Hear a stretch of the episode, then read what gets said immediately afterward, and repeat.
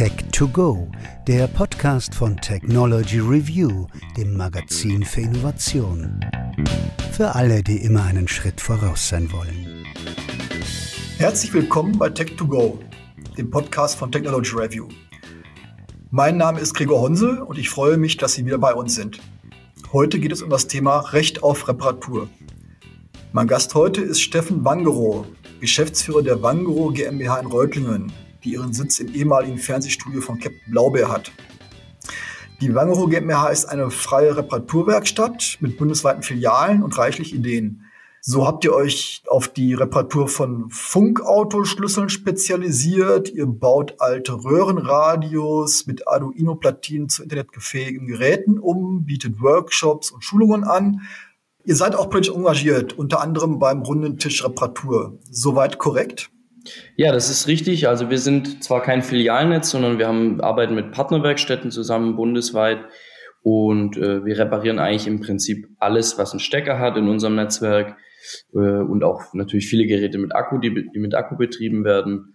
Und äh, unser politisches Engagement, wir sind in Berlin im runden Tisch der Reparatur und setzen uns dort für die Belange der professionellen Reparaturwerkstätten ein. Mhm. Dann lassen Sie uns doch mal aus dem Werkzeugkästchen plaudern. Was war denn der dreisteste Versuch eines Herstellers, eine Reparatur zu verhindern, der Ihnen bisher untergekommen ist? Also es gibt im Prinzip zwei Dinge, über die ich mich besonders ärgere. Das eine ist, ich weiß nicht, darf ich Marken nennen? Na, klar. Ähm, Aber sowas von. Ja, okay. Also ähm, besonders geärgert habe ich mich bei Vorwerk, die beim Thermomix besonders, die uns komplett nicht mehr beliefern, auch nicht mehr mit Zubehör, sprich mit Töpfen, Messern und so weiter, was jeder Endkunde bestellen darf, dürfen wir nicht bestellen bei denen, weil wir eben professionell Reparaturen anbieten für ihre Geräte und die das halt einfach nicht wollen. Und ähm, auch deren Zulieferer werden vertraglich gezwungen, Dritte nicht mit Ersatzteilen zu beliefern. Und somit wird natürlich die Reparatur extrem geschädigt. Das ist das eine, was mich auch sehr ärgert, ist aktuell, was Apple betreibt mit ihrem freien Netzwerk, so wie sie es nennen, an Reparaturwerkstätten. Wir haben uns dafür beworben. Wir sind ein Meisterbetrieb. Wir sind seit 60 Jahren gibt's die Firma und wir haben hier ein schönes Firmengebäude und erfüllen eigentlich alle Anforderungen und wurden dennoch abgelehnt von denen, ohne jetzt irgendwie einen nachvollziehbaren Grund. Mal abgesehen davon, dass es wahnsinnig kompliziert ist, dieses Verfahren zu durchlaufen. Und es ist so, dass es bei den neueren Modellen ohne eine Zertifizierung von Apple sehr schwierig ist oder teilweise unmöglich ist, Komponenten zu tauschen, ohne dass dann ein Softwarefehler oder irgendeine Fehlermeldung kommt. Also die, was jetzt Apple ja propagiert, dass es sich auch für freie Werkstätten öffnet, ist im Grunde Greenwashing oder zumindest eine Pseudoöffnung, weil eben total intransparent ist, wen sie denn in, in ihr Reparatursystem reinlassen. Absolut. Also die Bedingungen, die gestellt werden, die sind für einen normalen, kleineren Reparaturbetrieb eigentlich nicht, nicht haltbar. Es müssen äh, Verträge nach internationalem Recht unterschrieben werden, sprich man braucht einen Rechtsanwalt, der sich darauf spezialisiert hat. Man muss eine Verschwiegenheitserklärung unterschreiben nach dem Recht von, ich bin mir jetzt nicht sicher, ob der Bundesstaat der richtig ist, aber ich glaube von Maine oder irgendwas auf Englisch und ja, ich sag mal, da ist natürlich der normale Reparaturbetrieb relativ schnell überfordert. Es muss ein Bankarbeit zur Verfügung gestellt werden über 10.000 US-Dollar. Zumindest war es bei einer Werkstatt, die uns bekannt ist, so. Die haben das dann auch gemacht. Die normale Hausbank konnte das gar nicht. Da mussten sie zu einer größeren Bank gehen. Und ja, es ist auf jeden Fall wahnsinnig komplex und es ist einfach nur, dass man denen ihre Ersatzteile bekommt und das finde ich eigentlich schon, schon eine ganz schöne Frechheit. Sie kennen aber deutsche Betriebe, die das gemacht haben. Also es ist zumindest nicht unmöglich. Ich, ich kenne einen Partner von uns, der ist, den haben sie angenommen. Es gibt sicherlich noch mehr, also das werden, werden schon einige auch machen. Der Aufwand bei ihm war, war gigantisch. Es darf auch nachher nur die Person die Geräte reparieren, die dann auch die äh, vielen, vielen Online-Schulungen besucht. Also es ist ein gigantischer Zeitaufwand. Der Vertrag läuft am Ende für ein Jahr und äh, ist somit natürlich äh, ja, ich sag mal, sehr unsicher für die Werkstatt, die sowas dann macht. Das heißt, das kann man eigentlich auch nur machen, wenn man sich komplett auf das Thema Apple konzentriert. Oder ist das ein, eine Option überhaupt für eine freie Werkstatt, die viele verschiedene Baustellen hat, dann nebenbei noch Apple zu reparieren, ist wahrscheinlich überhaupt keine Option, oder? Man kann es sicherlich auch als, als Werkstatt machen, die andere Geräte auch noch repariert. Ähm, man muss sich aber schon sehr viel Zeit nehmen und auch das nötige Kleingeld mitbringen, um diesen ganzen Prozess durchlaufen zu können, um e-, eben entsprechend auch mit Anwälten sprechen zu können, die einen da beraten zu diesen Themen. Also für uns war es jetzt am Ende alles zu fragwürdig oder zu unübersichtlich, dass wir das jetzt gemacht hätten. Aber natürlich kann man da schon die Zeit reinstecken und sich dann da registrieren. Es wird sicherlich funktionieren irgendwie. Der Aufwand ist einfach nur gigantisch. Und ob sich das lohnt, wie gesagt, also der Kollege, von dem ich die Info habe, äh, der hat da viele Wochen und Monate Schulungen gemacht online. Und am Ende kriegt er halt einen Vertrag, der, der eben ein Jahr lang läuft. Was danach ist, ist völlig unklar. Wie die Ersatzteillieferbarkeit ist, ist völlig unklar. Also Apple äh, hält sich da recht äh, zurück oder hält sich da hält sich da so ziemlich bedeckt, was jetzt die Details angeht. Ähm, ob das gut läuft, das wissen wir in einem Jahr. Ja. Kommen wir mal auf Vorwerk zurück. Haben Sie denn mal Kontakt mit Vorwerk aufgenommen? Was sagen die so? Also dem Hersteller von Thermomix? Ja, Vorwerk hat mit uns Kontakt aufgenommen und hat uns geschrieben, dass sie uns nicht mehr beliefern werden. Äh, wie gesagt, wir hatten Töpfe und Zubehör über den Endkundenshop bestellt. Und da haben sie uns dann geschrieben, dass sie keine professionellen Reparaturbetriebe beliefern, auch nicht mit Zubehör. Ich habe auch, wir haben ja darüber schon in der Recherche gesprochen, ich habe auch Vorwerk mal angeschrieben, äh, warum das denn so ist. Und sie haben mir dazu geschrieben, ich zitiere, uns liegt die Sicherheit unserer Kunden sowie die Gelinggarantie unserer Rezepte besonders am Herzen. Wir reparieren den Thermomix gerne zu marktüblichen Preisen. Dabei garantieren wir eine mindestens zehn Jahre nach Auslauf der Produktgeneration andauernde Reparierbarkeit. Zitat Ende. Was ist denn dran an dem Argument der Gelinggarantie und die Sicherheit der Kunden? Würden die denn tatsächlich durch eine unsachgemäße Reparatur äh, gefährdet? Gut, wir sprechen hier von einem Gerät mit 230 Volt äh, da ist die Sicherheit natürlich ein Punkt. Bei uns sind die Betriebe, die sowas reparieren, alles Meisterbetriebe. Ich bin mir jetzt nicht sicher, ob in der Thermomix Vorwerkwerkstatt ein Meister die Geräte repariert. Ich glaube es eher nicht. Also ich sage mal, insofern ist unsere Qualifikation wahrscheinlich die bessere. Wir halten uns natürlich an die gesetzlichen Vorgaben und ähm, die Geräte werden VDE geprüft zum Beispiel. Das sind so, ich sage mal, Standardthemen für alle Elektrogeräte da hat der Gesetzgeber eigentlich schon relativ klar definiert, was er da von den Werkstätten erwartet, damit man sowas reparieren darf. Vorwerk setzt sich darüber hinweg oder stellt sich da wohl drüber und behauptet einfach, dass sein Risiko ähm, kann ich so nicht nachvollziehen, finde ich, ärgert mich auch sowas zu hören, weil das natürlich schon eine sehr freche Behauptung ist. Die Gelinggarantie, ja, also es ist natürlich ein, ist ein Witz. Also klar, das Gerät muss am Ende so funktionieren, wie es davor funktioniert hat.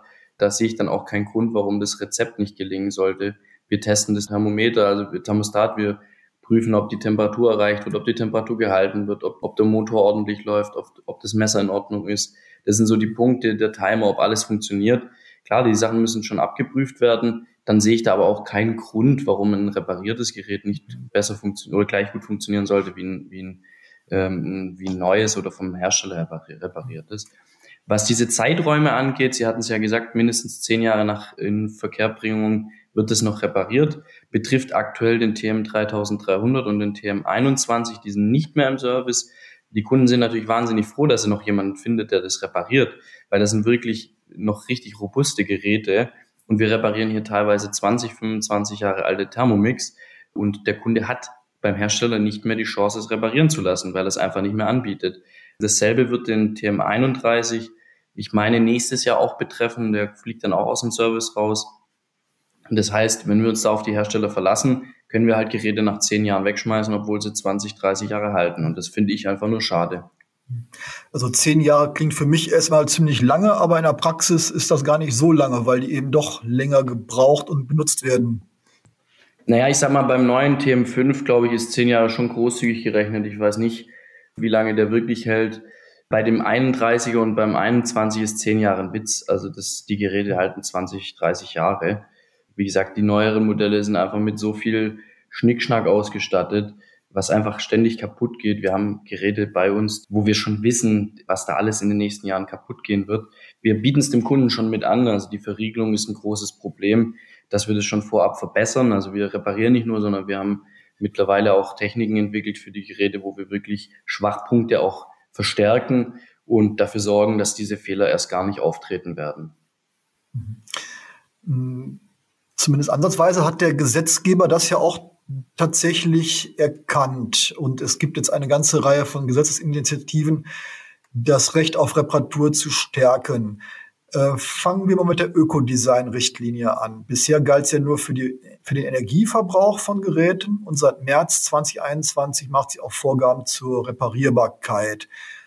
Je nach Produktgruppe müssen Hersteller zum Beispiel sieben bis zehn Jahre nach Verkaufsende Ersatzteile zur Verfügung stellen. Die Teile müssen innerhalb von 15 Arbeitstagen geliefert werden und mit normalen Werkzeugen ausgetauscht werden können. Und das Ganze gilt für Kühlgeräte, Waschmaschinen, Trockner, Geschirrspüler, Monitore, Fernseher, Lampen, externe Netzteile, Elektromotoren, Trafos und Schweißgeräte. Herr Bangerow, geht das alles in die richtige Richtung? Jein, also in die richtige Richtung geht's auf jeden Fall. Wir sind auch sehr stolz und froh, dass wir das jetzt gemeinsam auch mit dem runden Tisch mit erreichen konnten, dass jetzt einfach hier endlich erste Vorgaben kommen. Es ist natürlich noch nicht weitgreifend genug. Es muss ähm, einfach noch allgemeiner werden, für alle Gerätegruppen gelten und weniger, ähm, ja, weniger eingeschränkt die Ersatzteile sein. Also es betrifft ja auch nur gewisse Baugruppen dann, die dann zur Verfügung gestellt werden müssen. Was das im Detail bedeutet, das können wir jetzt auch noch nicht so hundertprozentig abschätzen. Wir sind ein, ein Handwerksbetrieb, wir sind kein Riesenunternehmen mit irgendeinem Rechtsanwaltsstab, der jetzt schon genau weiß, wie sowas nachher am Ende sich auswirken wird. Unsere Erfahrung mit Gesetzgebung ist keine gute, muss man auch ganz klar sagen. Also die Ökodesign-Richtlinie ist aus Nachhaltigkeitssicht und auch aus Reparatursicht bislang eine Katastrophe gewesen weil wirklich funktionierende Geräte auch weggeschmissen wurden, weil man dem Konsumenten erzählt hat, dass man so Energie und Ressourcen sparen kann, was man jetzt mittlerweile weiß, was totaler Quatsch ist. Das ist dann gut, wenn mir die neue Waschmaschine auch wieder 15 Jahre hält. Das tut sie in der Praxis nicht. Und dadurch habe ich keine Energie gespart und auch keine Ressourcen geschont. Ja, ähm, ja, ja das sind riesige Probleme. Ja. Die Logik habe ich jetzt nicht ganz verstanden. Also Sie sagen, dass Leuten einen, sagen wir, super neuer, energieeffizienter Kühlschrank aufgeschwatzt wird, sozusagen aufgenötigt wird, wobei es effizienter gewesen wäre, einen alten Kühlschrank zu behalten. Naja, man hat, man hat inwiefern, inwiefern war die ja. Serie Ökodesign-Richtlinie da kontraproduktiv? Also ähm, bei den Kühlschränken ist es tatsächlich so, dass in den letzten, ich sage mal, 15 Jahren wirklich Energie eingespart werden konnte bei, beim Betrieb. Die Produktion verbraucht aber auch einen extrem hohen Anteil an Energie. Das ist jetzt zum Beispiel bei der Waschmaschine besonders ärgerlich. Es gibt Energiesparprogramme, die A nicht betrieben werden. Man sieht ja, was, was mit unserem Stromverbrauch in den letzten 20 Jahren passiert ist, ähm, nämlich nichts. Also wir, wir sparen keinen Strom in Deutschland, sondern der Stromverbrauch ist gleich geblieben oder sogar leicht gestiegen. Ähm, das ist das eine, weil eben diese Energiesparprogramme ähnlich wie bei den, bei den Autos halt einfach Augenwischerei sind. Die werden, die werden gar nicht eingehalten in den allermeisten Fällen. Das andere ist, man hat dem Kunden erklärt, man spart Energie und tut was Gutes für die Umwelt, wenn man ein neues Gerät kauft. Das wäre dann richtig gewesen, wenn A, die Energieeinsparungen wirklich eingetreten wären und B, vor allem die Geräte auch wieder 10, 15 Jahre lang halten würden.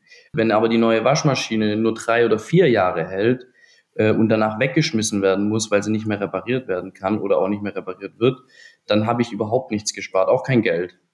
Mhm.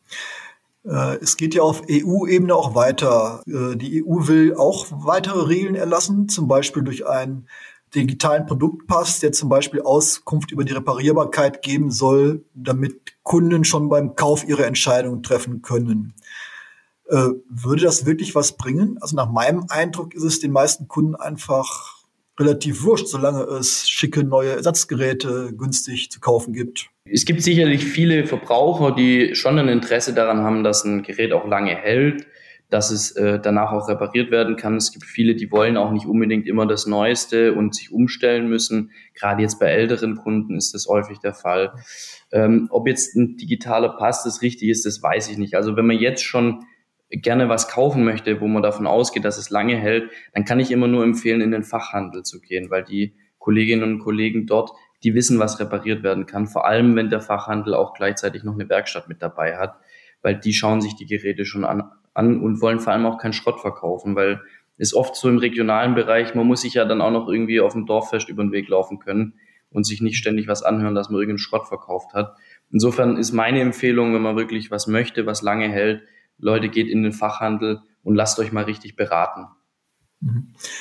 Wenn Sie jetzt in der Politik wären und entscheiden könnten, so als wohlwollender Diktator, was wären denn die Maßnahmen, die Sie ergreifen würden? Was würde Ihnen wirklich bei der Reparatur helfen? Also das ist relativ leicht zu beantworten. Für uns das, die größte Schwierigkeit ähm, oder das Hauptproblem bei der Reparatur ist die Ersatzteilverfügbarkeit. Wenn ich jetzt ein wohlwollender Diktator sein dürfte, äh, dann würde ich wohl sagen, dass es für einen gewissen Zeitraum, 10, 15 Jahre, äh, einfach kostenlose Ersatzteile geben soll. Dann hat jeder Verbraucher die Wahl, kaufe ich mir was Neues oder repariere ich selber oder lasse ich es professionell in der Werkstatt reparieren Oft wird behauptet, dass das Teure bei der Reparatur der Arbeitslohn wäre. Aus unserer Erfahrung heraus stimmt es überhaupt nicht. Bei uns ist es so, dass in den allermeisten Fällen der Großteil der Kosten durch die Ersatzteile entsteht. Mhm. Eine Gewährleistungsfrist, eine längere Gewährleistungsfrist war jetzt nicht bei Ihren Vorschlägen. Für mich klingt es ja erstmal intuitiv logisch. Äh, längere Gewährleistung, respektive Garantie nötigt einen Hersteller dazu, haltbare Produkte zu machen, weil ja erst dann ist, der dafür aufkommen muss. Wie sehen Sie das? Ich würde sagen, die Hersteller haben in allererster Linie mal ein Interesse, das zu tun, was am billigsten ist. Also einfach um Geld zu sparen. Äh, das ist sicherlich nicht die Reparatur in Deutschland, weil die ist im Verhältnis zur Produktion in China zum Beispiel einfach teuer. Sprich, es ist oftmals günstiger, Geräte einfach auszutauschen während der Garantiezeit, wie jetzt Ersatzteile zu bevorraten oder eben auch einen Service hinzuschicken. Unter Umständen ist sogar die Geldrückgabe günstiger. Das ist das eine. Das andere ist, es würde natürlich massiv den freien Reparaturmarkt schädigen und ähm, dann die Zeit nach dieser Gewährleistung oder Garantie eine Reparatur wahrscheinlich komplett ausschließen, weil es dann gar niemanden mehr gibt, der das repariert. Sprich, das wäre dann vielleicht eine Lösung für mehr Reparaturen oder für mehr Nachhaltigkeit, wenn die Garantie dann oder die Gewährleistung auf 15 oder 20 Jahre verlängert würde. Das ist aber absolut unrealistisch. Ein weiterer Punkt ist, die Gewährleistung ist nichts, was den Hersteller betrifft. Die Gewährleistung schuldet derjenige, der das Gerät verkauft, sprich der Fachmarkt oder der Großhandel oder der Online-Shop. Wie die eine Reparatur organisiert bekommen sollen, da sehe ich überhaupt keine Chance, dass es irgendwie passieren könnte. Mal abgesehen davon, dass jetzt auch nicht festgelegt ist, wie sind die Umstände. Wenn ich jetzt vier Wochen auf die Reparatur warten muss, dann kaufe ich mir unter Umständen trotzdem was Neues. Und was ich auch schade finde an dieser Idee ist, das bezahlt letzten Endes ja nicht die Industrie, sondern das bezahlt ja der Konsument. Sprich, ich muss Geld bezahlen dafür, dass ich zum Werkskundendienst gehen muss, wenn was ist. Und das halte ich für einen schlechten Deal. Aber das wäre doch schon mal ein Ansatzpunkt für eine politische Maßnahme. Also wenn man jetzt die Gewährleistung vom Händler auf den Hersteller überträgt, das wäre doch schon mal so politisch. Vielleicht hören uns ja Politiker auch einen Schritt in die richtige Richtung. Gut, also in der Gesetzgebung, da bin ich jetzt nicht tief genug drin, wie aufwendig das wäre. Ist natürlich oftmals auch ein Problem, gerade wenn ich im Ausland was bestelle dann bin ich ja der Inverkehrbringer auch und schulde dann diese Garantie oder beziehungsweise diese Gewährleistung. Sprich, viele Produkte, die wir heute kaufen, die auch oft unter deutschem Namen verkauft werden, da steckt gar keine deutsche Firma mehr dahinter, sondern es ist wirklich nur noch der Name, der draufsteht. Dann äh, kann ich klagen gegen irgendein chinesisches Unternehmen äh, mit einem möglicherweise einem Sitz irgendwo in Europa. Das, ja, also ob das wirklich eine gute Lösung für den Verbraucher ist, das wage ich zu bezweifeln. Also doch keine so gute Idee. Na, schade. Nee, der, der Handel ist halt der Ansprechpartner. Ich kaufe es, kauf es dort, ja. äh, da habe ich eine, da kann ich hingehen in das Geschäft. Äh, wenn ich mich jetzt in irgendeine Zentrale irgendwo in Dublin melden muss, dann ist es ja ein, ein schwieriges, schwieriges Vorgehen. Stimmt. Welche Rolle spielt denn die Software dabei? Es gibt ja, also rein mechanisch ist ja fast nichts mehr, außer vielleicht eine Fahrradklingel. Selbst Küchengeräte sind ja schon sehr, sehr stark Software getrieben. Was sind denn Ihre Erfahrungen mit der Rolle der Software bei Reparatur von Geräten? Das ist ganz unterschiedlich. Also Software ist für uns jetzt als Handwerker, sage ich jetzt mal, wir sind jetzt nicht die, die großen IT-Cracks, ist ja mal eine Schwierigkeit. Also gerade jetzt bei der Smartphone-Reparatur, bei den neueren iPhones hat man es ja jetzt mitbekommen, da wird mit Software wirklich aktiv die Reparatur verhindert.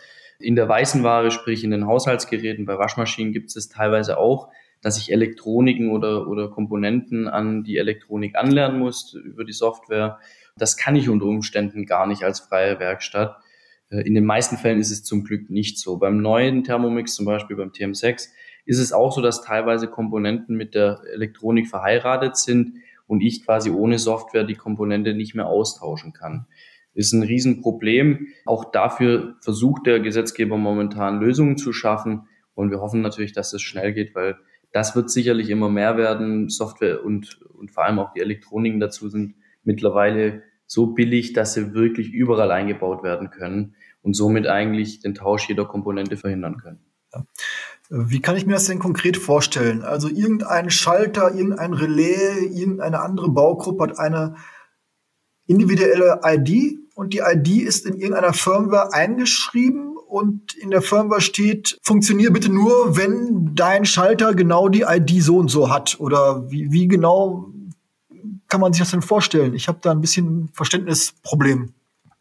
Ja, ich denke, es ist im Prinzip genauso, wie Sie das gesagt haben. Die Baugruppe hat eine kleine Elektronik verbaut, die die Baugruppe eigentlich nicht benötigt, sondern die ausschließlich dem dient, einfach mit der Elektronik zu kommunizieren und eben abzuklären, ist es die richtige.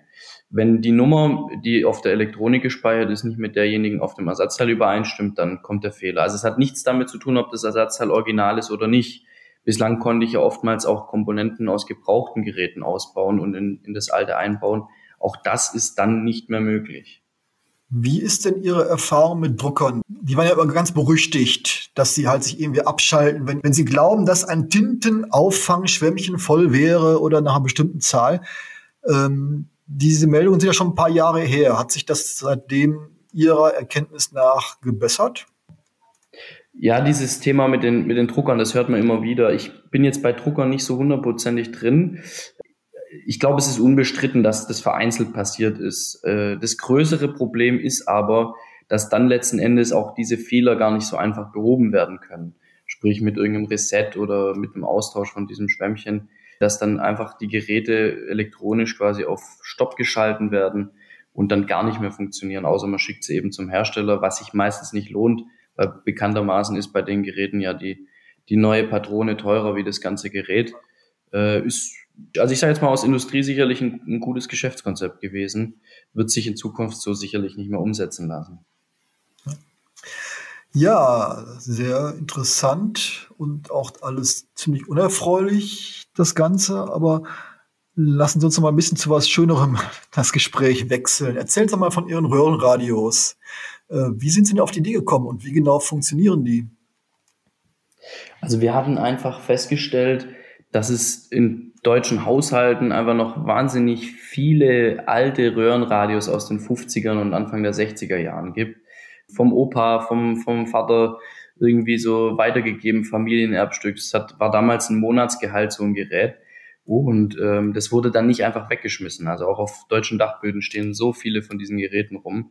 Und für uns oder beziehungsweise für meinen Vater, der, ich sag mal, in seiner Ausbildungszeit mit diesen Geräten noch gelernt hat, war das einfach sehr, sehr schade, das irgendwie zu sehen, dass so tolle und schöne Geräte einfach auf dem Dachboden verstauben und nicht mehr genutzt werden.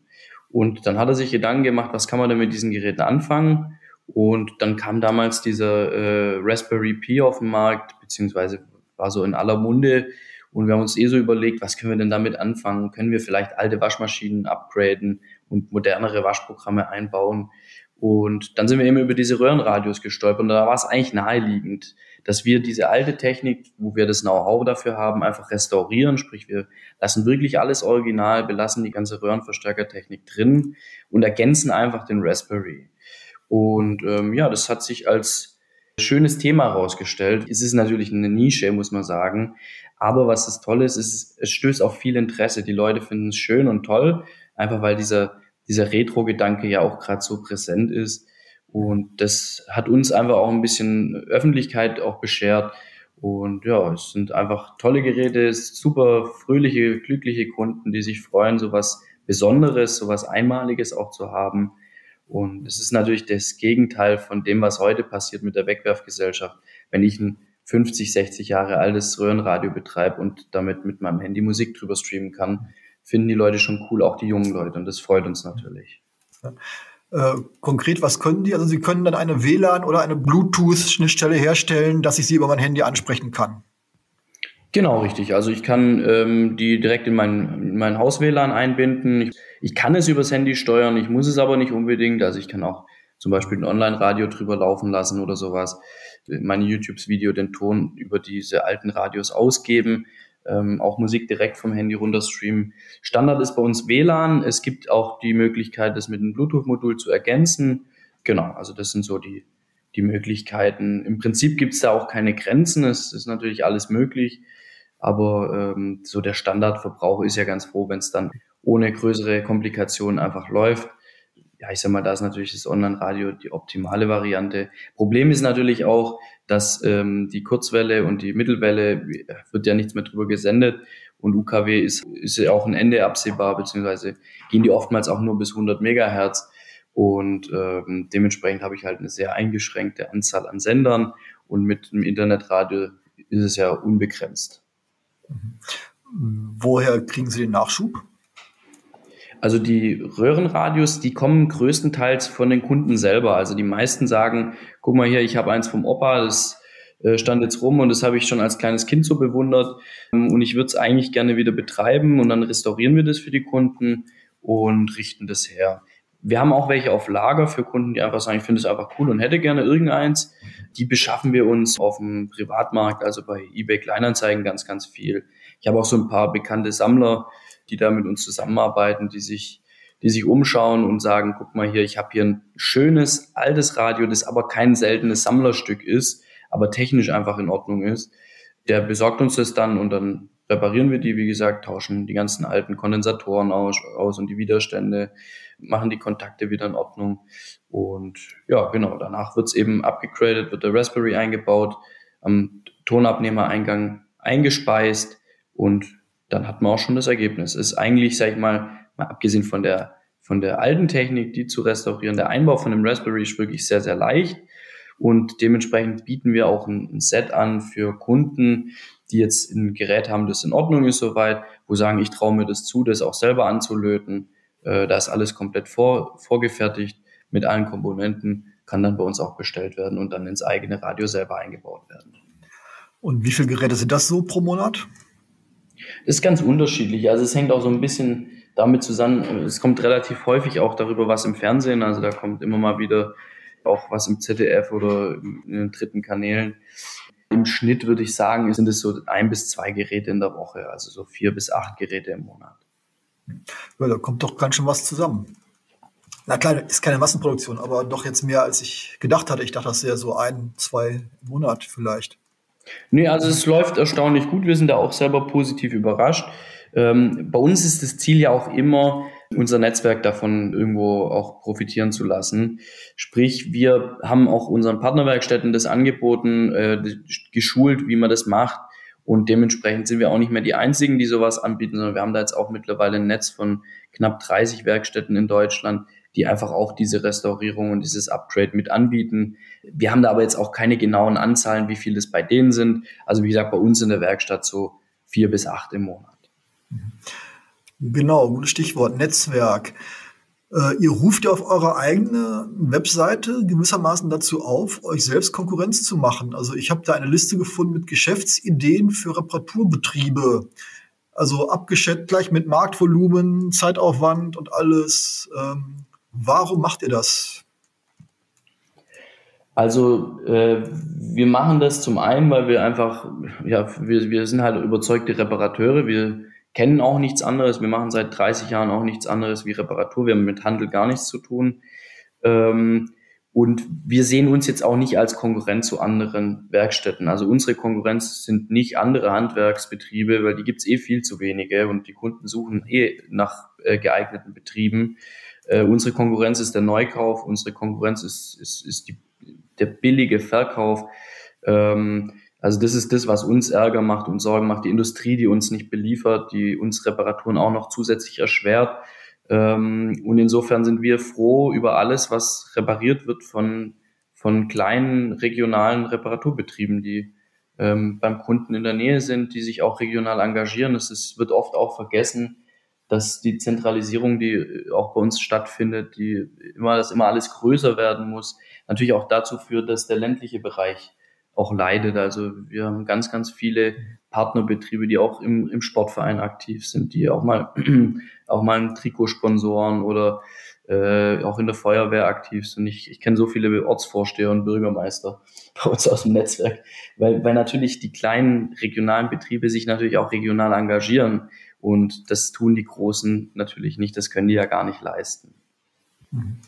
Und was wäre der lukrativste Bereich für einen begabten Schrauber, der sich jetzt selbstständig machen wollte? Gut, es kommt jetzt ein bisschen auf die Qualifikation drauf an. Also wenn ich, ich sag mal, so qualifiziert bin, dass die Handwerkskammer mich aufnimmt und in der Handwerksrolle führt, dann würde ich sagen, der lukrativste Bereich ist in aktuell Küchenmaschinen und Kaffeevollautomaten. Das sind sicherlich die Bereiche, wo am meisten Musik drin ist. Ansonsten halte ich sehr viel von der weißen Ware, sprich also Haushaltsgeräte, Waschmaschinen, Kühlschränke, Spülmaschinen, Trockner. Ist es auch ein sehr, sehr guter Markt in vielen Regionen hier bei uns zum Beispiel. Es gibt quasi ja, im Prinzip niemanden mehr, der ähm, hier diese Reparaturen überhaupt anbietet. Sprich, da kann man wirklich gutes Geld verdienen, wenn man es ordentlich macht. Ansonsten, wenn man sich spezialisiert, kann man von sehr vielen Dingen leben. Also auch jetzt Einsendereparaturen, Versandreparaturen, ich sage mal Navigationsgeräte, Rasierer, ähm, Smartphones ist nach wie vor ein Thema. Wenn ich das gut mache, kann ich davon auch sehr, sehr gut leben. Ähm, also es gibt doch noch relativ viel. Es kommt so ein bisschen auf die eigenen Umstände drauf an, wo, wo man sitzt und wie man es dann auch nachher anstellt. Also ich sag mal, wenn man da wirklich Interesse hat, da was zu machen, dann kann man sich auch gerne an uns wenden. Wir helfen da auch weiter und geben einem da auch die Tipps, was jetzt vielleicht für einen persönlich sich da eignen würde. Bei uns kann man auch ganz, ganz viel Know-how bekommen, sprich wir machen Schulungen, wir haben Foren, Online-Foren, Reparaturanleitungen für professionelle Reparaturbetriebe.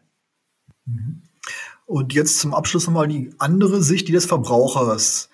Das Problem ist ja, dass ich als Verbraucher schlecht beurteilen kann, ob eine Reparatur lohnt. Und wenn ich zum Händler gehe, also speziell wenn die Gewährleistung respektive Garantie abgelaufen ist, ist ja schwer abzuschätzen, ob es sich noch lohnt. Und wenn ich da erst es irgendwo hinschicken muss und das mit dem Kostenvoranschlag verbunden ist, dann ist es ja meistens wirtschaftlich schon unattraktiv. Das muss man echt wollen. Was empfehlen Sie Verbrauchern im Umgang mit defekten Geräten? Also ich empfehle dem Verbraucher auf jeden Fall, sich zu überlegen, wie zufrieden war ich denn mit dem Gerät, bis es kaputt gegangen ist. Ich finde, das ist für das, ob es sich lohnt, eigentlich die wichtigste Frage. Bei einem Neukauf kann ich nicht automatisch davon ausgehen, dass ich mit dem neuen Gerät zufrieden oder also gleich zufrieden oder zufriedener bin wie mit dem alten. Kann auch sein, ich habe einen Haufen Ärger, es taugt nichts, geht mir während der Garantie viermal kaputt. Alles das passiert. Wenn ich jetzt ein Gerät habe, das jetzt fünf, sechs, sieben Jahre gehalten hat, ohne Murren und Knurren, dann kann ich mal davon ausgehen, dass sich hier eine Reparatur eigentlich auf jeden Fall lohnt. Bei einem Gerät, das nach zwei Jahren kurz nach der Garantie kaputt geht, das während der Garantie schon zweimal kaputt war, da ist natürlich dann schon die Frage, lohnt sich hier eine Reparatur? Also insofern ist der Gedanke zu sagen, bei einem alten Gerät lohnt sich die Reparatur nicht, ähm, aus meiner Sicht eher falsch. Also es ist eher umgekehrt. Bei einem neueren Gerät lohnt sich die Reparatur eher nicht wie bei einem alten Gerät. Ansonsten ist es natürlich eine individuelle Entscheidung. Also eine Reparatur lohnt, also wir, wir sagen es unseren Kunden gar nicht, ob es sich lohnt oder nicht. Wir sagen ihm, was es kostet. Wir bei uns in der Werkstatt bieten auch einen kostenlosen Kostenvoranschlag an und fahren damit eigentlich auch sehr gut. Wir empfehlen das auch unseren, unseren Werkstattpartnern, das genauso zu machen und den Kunden einfach erstmal zu beraten. Äh, ein Kostenvoranschlag ist immer so ein bisschen ein Streitthema, muss man auch sagen. Also viele beharren da auch darauf machen es aber in der Praxis trotzdem kostenlos die Beratung. Also ein schriftlicher Kostenvoranschlag und eine genaue Fehleranalyse kostet natürlich einen Haufen Zeit und dementsprechend auch Geld. Oftmals ist der Kunde aber damit zufrieden zu sagen, okay, es wird wahrscheinlich so zwischen 100 und 150 Euro kosten und der Kunde sagt dann, alles klar, machen wir. Und wenn es dann 160 kostet, dann ruft man den Kunden kurz an und sagt ihm Bescheid und dann sagt er halt, ob es geht oder nicht. Und wenn es 90 kostet, dann ist er auch zufrieden. Insofern bin ich ein Freund davon, einfach auch mal anzufragen bei der Werkstatt und zu sagen, gib mir mal eine Hausnummer, in welchem Bereich liegt man denn da so erfahrungsgemäß? Da kriegt man eigentlich meistens schon eine ganz ordentliche Auskunft. Ja, super. Das waren soweit meine Fragen. Ich fand das alles super spannend.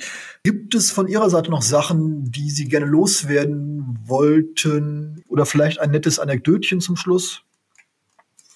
Also ich habe eine, eine ganz tolle Geschichte zu dem Thema Energielabels. Da hat mir hier vor ein paar Wochen ein Kunde oder beziehungsweise eigentlich ein, ein Verbraucher, also ein, ein, ich weiß nicht, wo er es gekauft hat, in irgendeinem Großmarkt meine ich, eine Waschmaschine von, ich glaube, Electrolux war es kauft.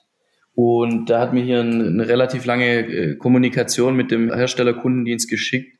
Da war dann auch jemand, der hatte das Problem, der hat das Öko-Woll-Programm 50 Grad betrieben und äh, hat sich dann an das Gerät gestellt und alle Viertelstunde quasi seine Hand an das, an das Bullauge gefasst und hat festgestellt, dass es nicht warm wird. Und dann hat er den Kundendienst angerufen und die sind gekommen, haben alles durchgetestet. Das Programm geht knappe fünf Stunden, hat dann eben festgestellt, dass das nicht warm wurde. Der Kundendienst hat festgestellt, dass, dass die ähm, Maschine komplett richtig funktioniert, dass kein Fehler da ist. Dann hat er gesagt, alles klar, ähm, hat es dann nochmal ausprobiert, hat dann alle fünf Minuten an das Bullauge rangefasst und hat immer noch festgestellt, dass es nicht warm wird. Hat sich wieder an den Herstellerkundendienst gewendet, hat, hat gesagt, Leute, wie schaut's aus? Es kann doch nicht sein, das wird nicht mal handwarm. 50 Grad Programm. Die haben ewig lang rumgedruckst, haben gesagt, wenn sie nochmal einen vorbeischicken und die stellen wieder keinen Fehler fest, dann wird der Auftrag quasi kostenpflichtig, dann muss er den Einsatz bezahlen. Er hat gesagt, alles klar, es soll trotzdem kommen, ähm, weil das funktioniert definitiv nicht. Und dann hat er irgendwann nach vielen, vielen Wochen hin und her Bescheid bekommen von einer höheren Person dann aus dem, aus dem Service, vom Kundendienstleiter, meine ich, war das, äh, hat er Bescheid bekommen, dass es völlig normal sei. Das 50-Grad-Programm wird gar nicht mehr 50 Grad warm, wie das früher war, sondern es ist geeignet für Wäsche, die bis zu 50 Grad erhitzt werden darf. Sprich, das Gerät wird, äh, wird nicht aufgeheizt. Und das ist das, wo wir quasi tolle Energielabels auf die Geräte bekommen. Bei Geräten, die die Wäsche nicht mehr erhitzen, beziehungsweise das Wasser nicht mehr erhitzen. Also so Energiesparen, das geht auch mit einer 30 Jahre alten Waschmaschine. Einfach Kaltwäsche benutzen, habe ich dasselbe Ergebnis wird ein bisschen mehr Wasser verbraucht, das ist richtig. Aber im Endeffekt, hier wird uns ein Fortschritt verkauft, der keiner ist. Und ähm, das war, er hat auch das explizit geschrieben, das war einer der Kaufgründe für ihn, dass dieses Gerät eben A ist. Ähm, jetzt benutzt er das äh, Energiesparprogramm nicht mehr, weil seine Wäsche stinkt. Das ist auch eine Erfahrung, die wir machen mit diesen Energiesparprogrammen. Die bringen nichts, die werden nicht benutzt, äh, weil sie einfach die Wäsche nicht mehr sauber machen. Und eine dreckige Wäsche mit wenig Energiebedarf, das ist keine Kunst. Ähm, man muss sich einfach so ein bisschen klar machen, wie das alles funktioniert mit diesen Energielabels. Es geht im Endeffekt nur um den Stromverbrauch und ganz klar bei einer, bei einer Waschmaschine und auch bei einer Spülmaschine ist der Energieverbrauch im Prinzip nahezu ausschließlich das Erhitzen von dem Wasser. Ähm, das macht den allergrößten Anteil aus. Sprich, wenn ich weniger Wasser benutze oder einfach auch das Wasser weniger hoch erhitze, dann wird weniger Energie verbraucht das ist eigentlich kein Fortschritt, sondern das ist äh, Betrug am Kunden meiner Meinung nach, ein 50-Grad-Programm hinzuschreiben und in Wahrheit heißt es einfach, ja, kannst halt Wäsche reintun, die 50 Grad aushält. Die hätten auch 60 oder 70 Grad draufschreiben können. Das ist natürlich eigentlich, ich sag mal, auf gut Deutsch ist es die reine Verarsche. Mhm. Und ähm, das sind halt so die Dinge, die da ablaufen. Wenn man sich ein bisschen tiefer mit den Themen auseinandersetzt, dann gibt es da noch ganz, ganz viele weitere ich nenne es mal Gaunereien, die uns so als, als toll verkauft werden. Der Kunde überblickt ja gar nicht mehr, was ist denn mein eigentlicher Vorteil, den ich habe. Es werden da Schlagworte gebracht und Argumente gebracht, äh, die technisch sind, die der Verbraucher nicht versteht. Gibt es auch, äh, finde ich auch interessant bei den Röhrenradios. Also wir haben da teilweise zwei Watt oder fünf Watt Lautsprecher drin. Ähm, das wäre für einen modernen Lautsprecher nichts. Da kommt nicht mal ein Ton mehr raus. Und die sind richtig laut mit dieser Leistung. Es ist einfach äh, eine hochwertigere Technik, die damals verbaut wurde, die braucht nicht so viel Power. Ähm, die funktioniert halt einfach schon früher. Das heißt, wenn jetzt irgendwo 100 Watt oder 1000 Watt steht, dann heißt es noch lange nicht, dass da ein ordentlicher Klang rauskommt am Ende. Ja, sehr cool. Ich fand das einen sehr spannenden Einblick in die Welt der Reparaturen. Und äh, ich bedanke mich herzlich. Vielen Dank auch von meiner Seite. Sehr gerne. Ja, schön, dass Sie dabei waren. Das war wieder eine Folge vom Tech2Go Podcast von Technology Review. Wenn Sie noch mehr über das Thema erfahren möchten oder wenn wir Sie neugierig auf unsere Sicht auf die Welt von morgen gemacht haben, dann lesen Sie uns. In unserer März-Ausgabe erzählen wir unter anderem davon, wie ein Münchner Start-up den alten Traum der Kernfusion wieder ein Stückchen näher gekommen ist. Und welche Alternativen es zu Fleisch gibt. Ein kleiner Spoiler, es ist die Verbindung von Pflanzenproteinen mit künstlichen Muskelmassen, also sozusagen ein Hybridkunstfleisch. Und wie die Digitalisierung von Museen neue Erkenntnisse und Einsichten über die Kunst hervorbringen kann. Und welche Langzeitfolgen Covid-19 haben kann. Also ein gut sortierter Strauß. Sie können Technology Review im gut sortierten Zeitschriftenhandel oder im Internet unter heise.de kaufen. Bis zum nächsten Mal bei Tech2Go, dem Podcast von Technology Review. Ich bin Gregor Honsel und mein Gast heute war Steffen Bannow.